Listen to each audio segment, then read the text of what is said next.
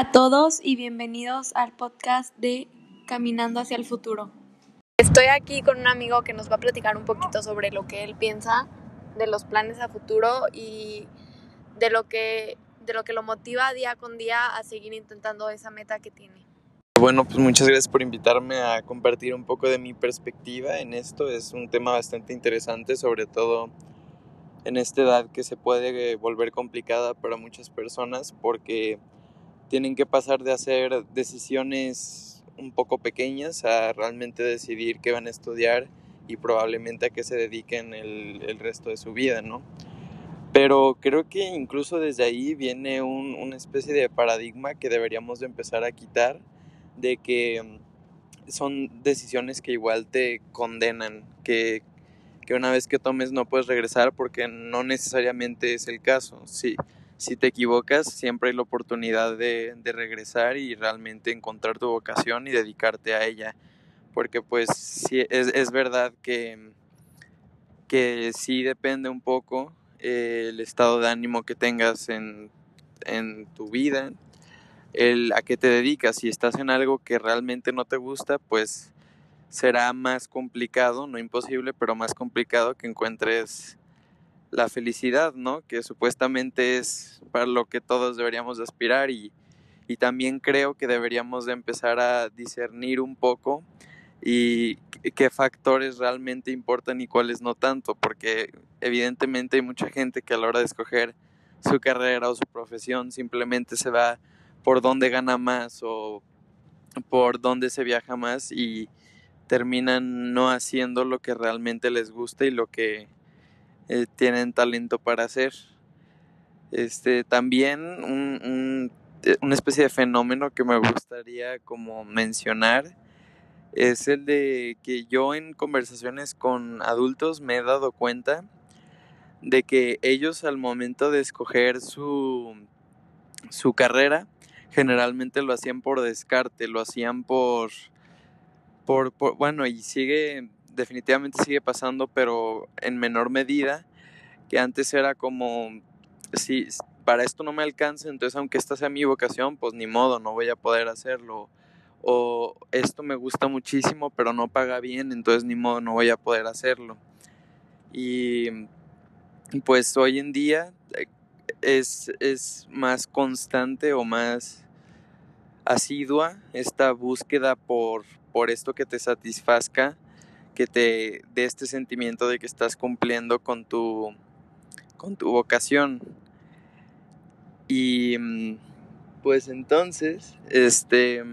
creo que se, pero de la misma manera, o sea, a, a los adolescentes de hoy en día, a la gente de hoy en día, les aterra tener tantas opciones, porque como bien sabemos, entre más opciones, más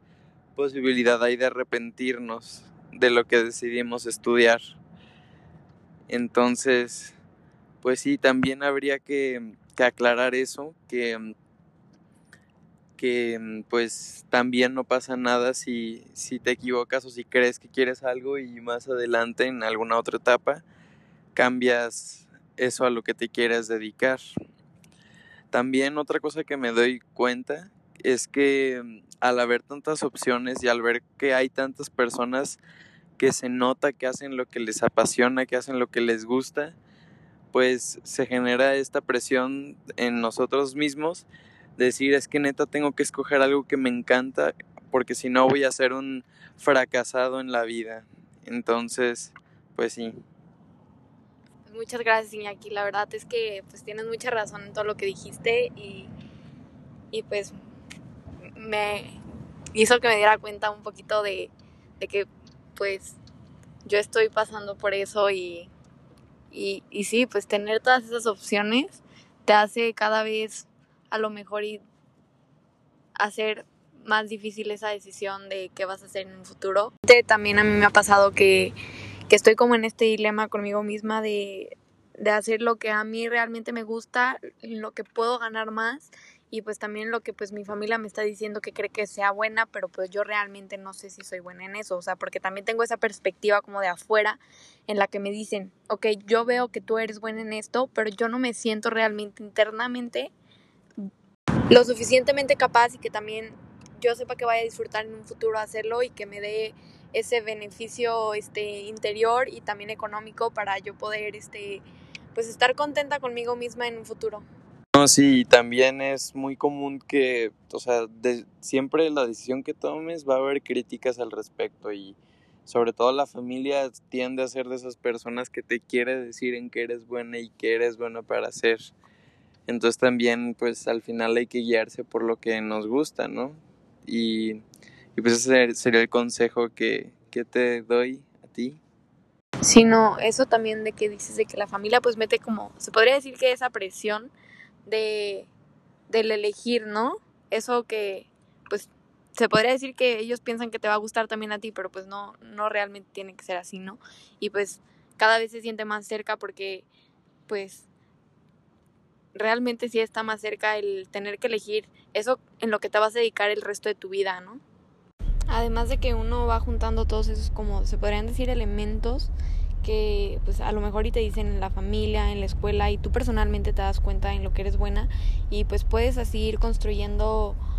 propio proyecto personal y, ir buscando alternativas basándote en todo eso que te, la gente te dice y tú te crees capaz de hacer. Dices, es súper importante este proceso de introspección, de de verdad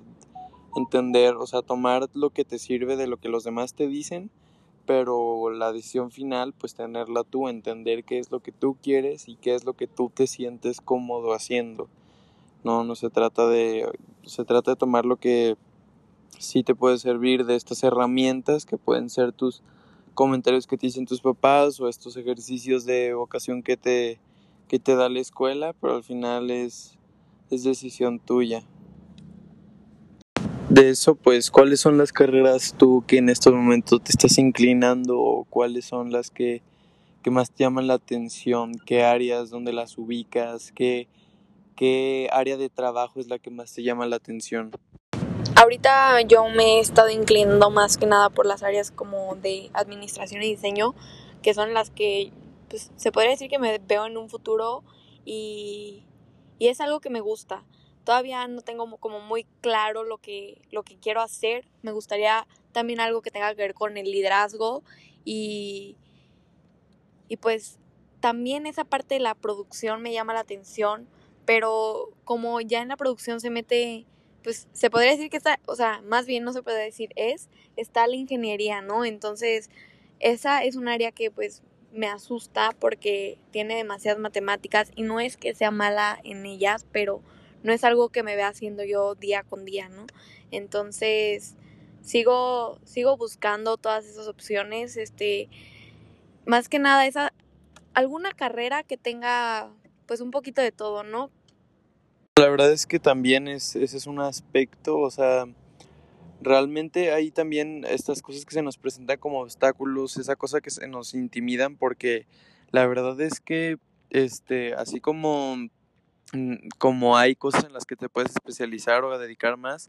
hay otras como que definitivamente no te puedes escapar, eh, estés en el área que estés, por ejemplo, de hablar públicamente o de, o de llevar al menos un poco de matemáticas.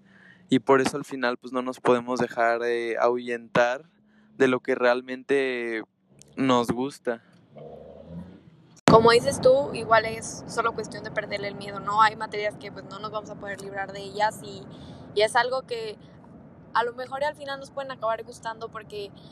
ahorita en prepas